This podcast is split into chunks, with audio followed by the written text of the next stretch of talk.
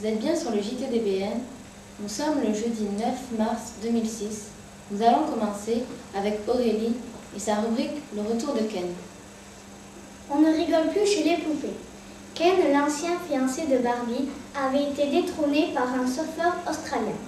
La poupée mannequin s'est refait une beauté en adoptant un look plus moderne.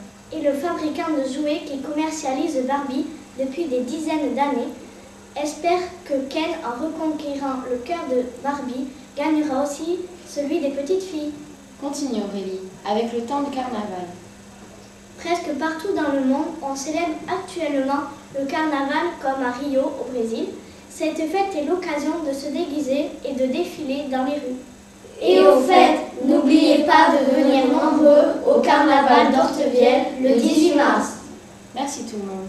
Et passons à la rubrique Castor préhistorique avec Lucas. Des scientifiques ont pu reconstituer une espèce de castor qui vivait il y a 164 millions d'années, au temps des dinosaures. Continue Lucas avec la rubrique football. L'Olympique lyonnais a gagné contre le PSV Eindhoven 4-0 et s'est qualifié pour les quarts de finale de la Ligue des Champions. Merci Lucas. Nous allons continuer avec James et sa rubrique JO. Les JO, c'est fini.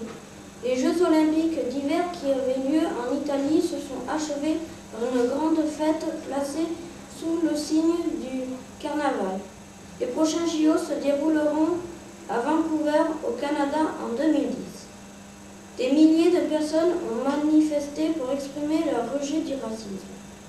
Merci James. Merci d'avoir suivi notre JTDBN. À la semaine prochaine. Au revoir.